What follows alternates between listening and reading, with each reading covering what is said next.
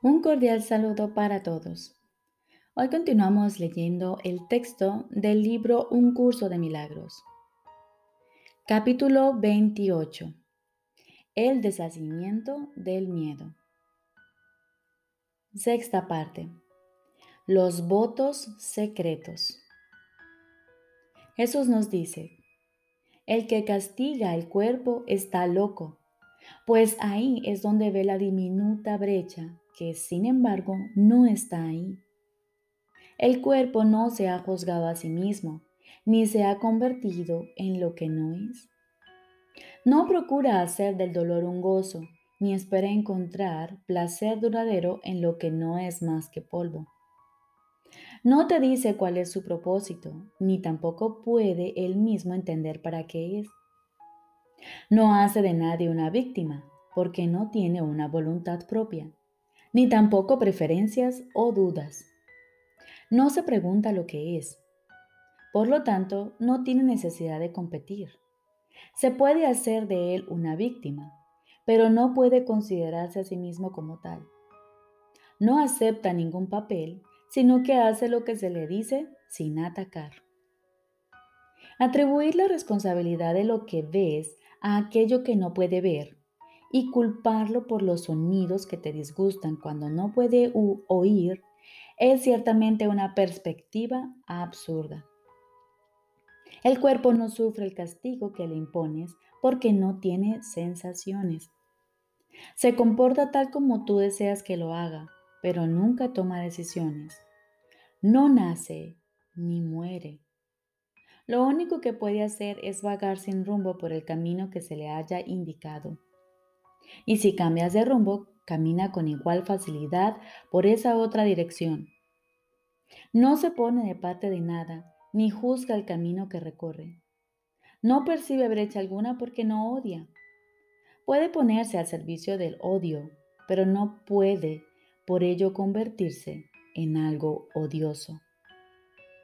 Lo que odias y temes, deseas y detestas, el cuerpo no lo conoce lo envías a buscar separación y a que sea algo separado.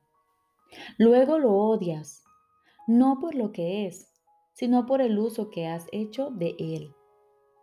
Te desvinculas de lo que ve y oye y odias su debilidad y pequeñez.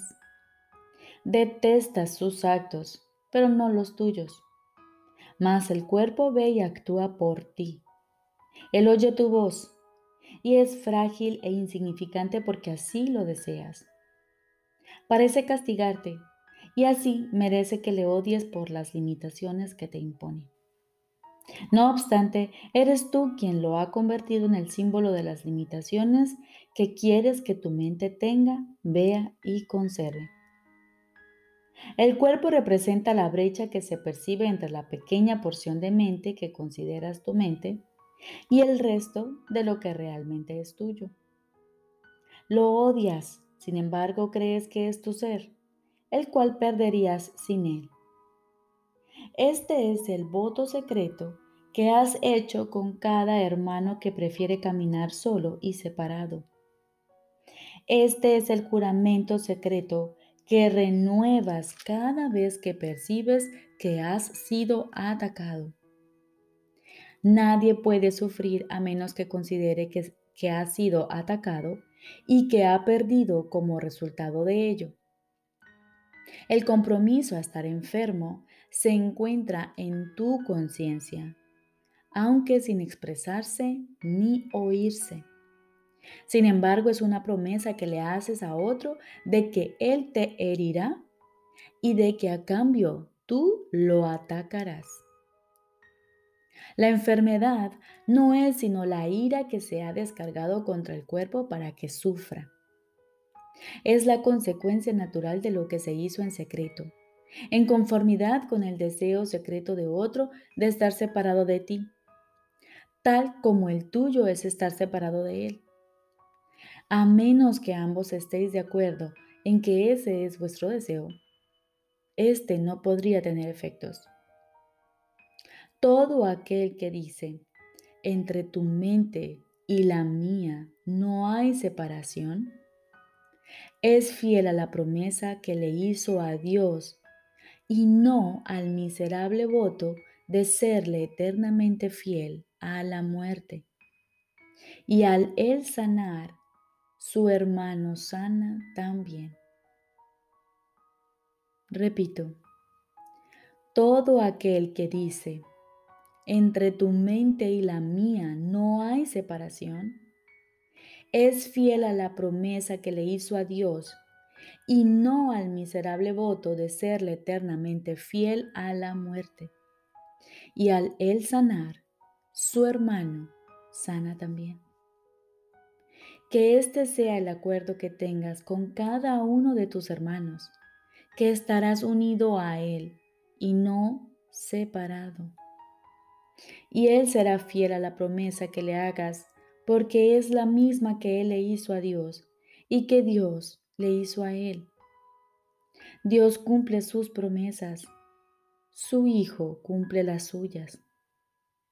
Esto fue lo que su Padre le dijo al crearlo.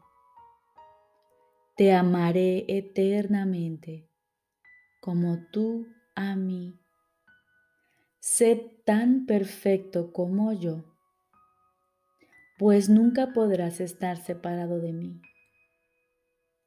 Su hijo no recuerda que le contestó, sí, Padre, si bien nació como resultado de esa promesa.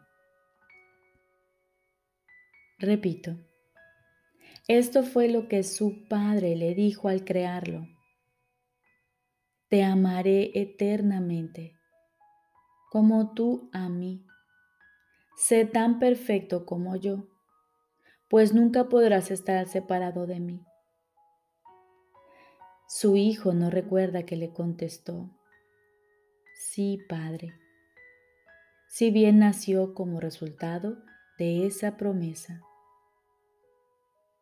Con todo, Dios se la recuerda cada vez que Él se niega a mantener la promesa de estar enfermo y permite en cambio que su mente sea sanada y unificada. Sus votos secretos son impotentes ante la voluntad de Dios, cuyas promesas Él comparte. Y lo que ha usado como sustituto de estas no es su voluntad, pues Él se comprometió a sí mismo, a Dios.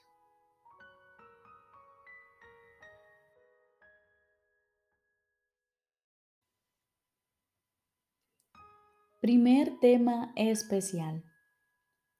¿Qué es el perdón? Jesús nos dice, el perdón reconoce que lo que pensaste que tu hermano te había hecho en realidad nunca ocurrió. El perdón no perdona pecados, otorgándoles así realidad. Simplemente ve que no hubo pecado. Y desde este punto de vista, todos tus pecados quedan perdonados. ¿Qué es el pecado sino una idea falsa acerca del Hijo de Dios? El perdón ve simplemente la falsedad de dicha idea y por lo tanto la descarta. Lo que entonces queda libre para ocupar su lugar es la voluntad de Dios. Un pensamiento que no perdona es aquel que emite un juicio que no pone en duda a pesar de que es falso. La mente se ha cerrado y no puede liberarse. Dicho pensamiento protege la proyección, apretando aún más sus cadenas de manera que las distorsiones resulten más sutiles y turbias, menos susceptibles de ser puestas en duda y más alejadas de la razón. ¿Qué puede interponerse entre una proyección fija y el objetivo que ésta ha elegido como su deseada meta? Un pensamiento que no perdona hace muchas cosas. Persigue su objetivo frenéticamente, retorciendo y volcando todo aquello que cree que se interpone en su camino. Su propósito es distorsionar, lo cual es también el medio por el que procura alcanzar este propósito. Se dedica con furia a arrasar la realidad sin ningún miramiento por nada que parezca contradecir su punto de vista. El perdón, en cambio, es tranquilo y sosegado y no hace nada. No ofende ningún aspecto de la realidad ni busca tergiversarla para que adquiera apariencias que a él le gusten. Simplemente observa, espera y no juzga. El que no perdona se ve obligado a juzgar, pues tiene que justificar el no haber perdonado. Pero aquel que ha de perdonarse a sí mismo debe aprender a darle la bienvenida a la verdad exactamente como esta es. No hagas nada, pues, y deja que el perdón te muestre lo que debes hacer a través de aquel que es tu guía, tu salvador y protector, quien lleno de esperanza está seguro de que finalmente triunfarás. Él ya te ha perdonado, pues esa es la función que Dios le encomendó. Ahora tú debes compartir su función y perdonar a aquel que Él ha salvado, cuya inocencia Él ve y a quien honra como el Hijo de Dios.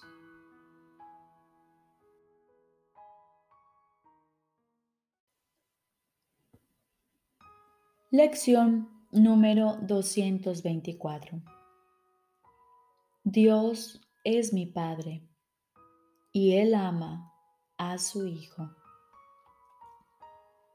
Dios es mi Padre y Él ama a su Hijo. Mi verdadera identidad es tan invulnerable, tan sublime e inocente tan gloriosa y espléndida y tan absolutamente benéfica y libre de culpa, que el cielo la contempla para que ella lo ilumine. Ella ilumina también al mundo. Mi verdadera identidad es el regalo que mi Padre me hizo y el que yo, a mi vez, le hago al mundo. No hay otro regalo, salvo este que se puede dar o recibir. Mi verdadera identidad, y solo ella, es la realidad. Es el final de las ilusiones.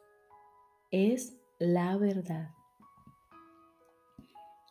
Mi nombre, oh Padre, todavía te es conocido. Yo lo he olvidado y no sé a dónde me dirijo quién soy ni qué es lo que debo hacer. Recuérdamelo ahora, Padre, pues estoy cansado del mundo que veo. Revélame lo que tú deseas que vea en su lugar. Y ahora aguardamos silenciosamente estoy seguro de que Él te hablará y de que tú le oirás.